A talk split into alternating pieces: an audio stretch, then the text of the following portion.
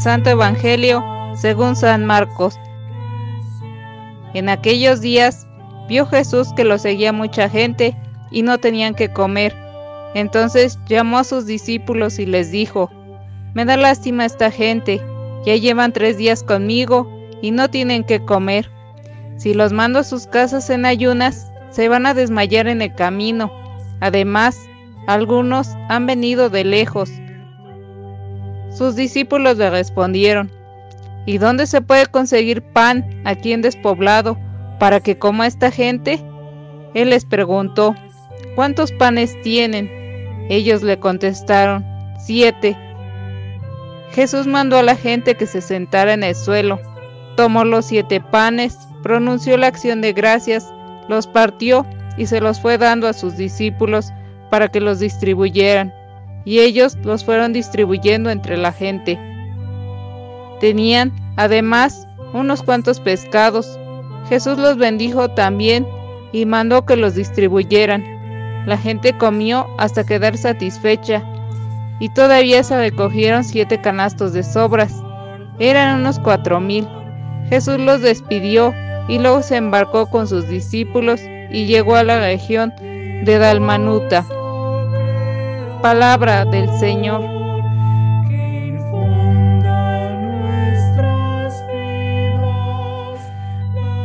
13 de febrero, sábado de la quinta semana del tiempo ordinario. ¿Dónde estás? El Señor nos pregunta cada día, como nos relata la primera lectura del libro del Génesis diciendo, ¿dónde estás? A veces no sabemos ni dónde estamos, porque nos escondemos de Dios para no ver nuestros pecados o defectos. Y para saber dónde estamos, nos tenemos que mirar desde la mirada de Dios, sin miedo, con amor, pero con verdad. Cuando el hombre se desvía y desobedece el mandato de Dios, de lo que él desea en su vida, se siente vacío, desnudo de su gracia. Por eso se esconde. Le entra miedo, es decir, le puede su pecado y en vez de reconocerlo y admitirlo, arrepintiéndose de su error, lamentablemente ocurre todo lo contrario. Se justifica e inventa excusas que inculpan al mismo Dios, acusándole y echándole en cara a la compañera que le ofreció manifestando que la verdadera inductora del pecado es ella. La oportunidad que Dios le está ofreciendo con las preguntas que le hace de recapacitar de su mala acción, la desaprovecha, como muchas veces hacemos nosotros. En vez de reconocer nuestra debilidad y pecado, lo más fácil que nos sale es la excusa, acusando al otro como el verdadero culpable, no dejando que la gracia del arrepentimiento y la acogida del perdón libere nuestra conciencia. A consecuencia de la obstinación de permanecer en esta actitud, el pecado acarrea sufrimientos, enemistades, conflictos, maldiciones, fatigas, divisiones, etc. Cuando nos damos cuenta que hemos pecado, ¿qué actitud tomamos? ¿La de Adán? Miedoso, soberbio, acusador.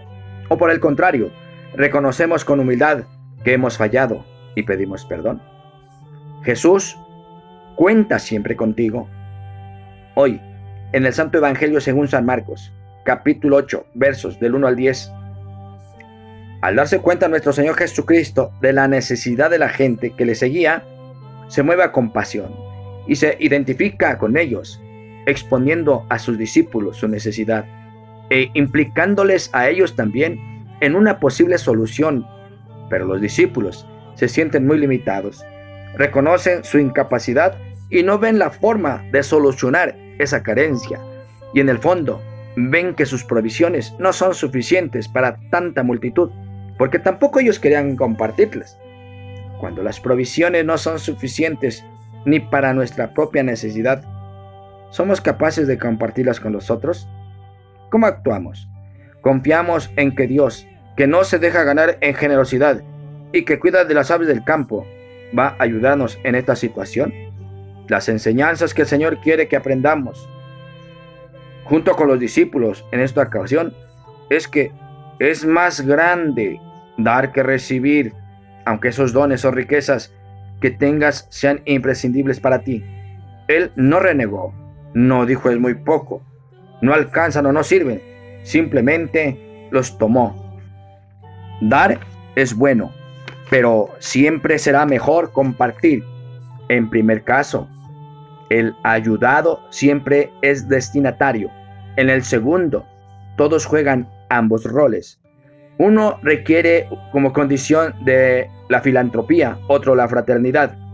Podemos arriesgarnos a leer el relato de la multiplicación de los panes, socorrido en su presentación por los cuatro evangelios, desde el valor de compartir. En esta segunda multiplicación de los panes, Marcos señala la compasión de Jesús como punto de partida ineludible. No es la lástima lo que está en el actuar fraterno, sino la misericordia, el dolor profundo a causa del sufrimiento que padecen los otros. Es indispensable la mutua colaboración, aunque sea poco lo que se dé, para evitar eternos paternalismos y patronazgos absurdos. Por último, cuando se comparte hasta sobra, o mejor dicho, alcanza, no solo para los afectados inmediatos, que eran cuatro mil, sino para todo aquel que quiera acercarse. Quizá por eso Marcos menciona los siete canastos, para indicar el alcance imprevisible de la actitud de compartir. Esta actitud genera sociedades más fraternas, mientras que el solo dar genera relaciones inadecuadas de dependencia malsana y paternalismos estériles. ¿Damos o compartimos? ¿Qué deberíamos hacer para compartir y no solo dar en lo relacionado con las cosas, la manera de pensar? Quiera Dios otorgarnos el don de ser agradecidos, siempre y en lugar de estar quejándonos constantemente. Esta es una virtud muy necesaria en la vida de todos los católicos, ser agradecidos. Nuestro Señor Jesucristo da gracias y después lo comparte. Es tan fácil tener en nuestros labios esa oración de agradecimiento al compartir los alimentos en el hogar. Hay varias, muy sencillas. Te damos gracias, Señor, por estos alimentos que hemos recibido de tu generosidad y que ahora nos permites tomar juntos. Bendice a quienes los preparan y enséñalos a compartirlos con los que no tienen. Y en el nombre del Padre, del Hijo y del Espíritu Santo. O esta otra. Bendito sea Señor Dios del universo, por estos alimentos, fruto de la tierra y del trabajo que recibimos de tu generosidad. Y ahora vamos a compartir agradecidos, tú que vives y reinas por los siglos de los siglos. Amén. Hay, otras al reconocer en esta mesa y en estos alimentos la bendición constante de tu amor, de tu providencia. Te alabamos, Señor, te bendecimos y te damos gracias, a ti que vives y reinas por los siglos de los siglos. Por decir algunas de las muchas oraciones que existen para pues dirigirnos al Padre, al Hijo y al Espíritu Santo en agradecimiento por lo mucho que nos da. Que Santa María de Guadalupe, Madre del verdadero Dios por quien se vive, nos ayude a ser agradecidos, a ser humildes y reconocer nuestros pecados. Amén.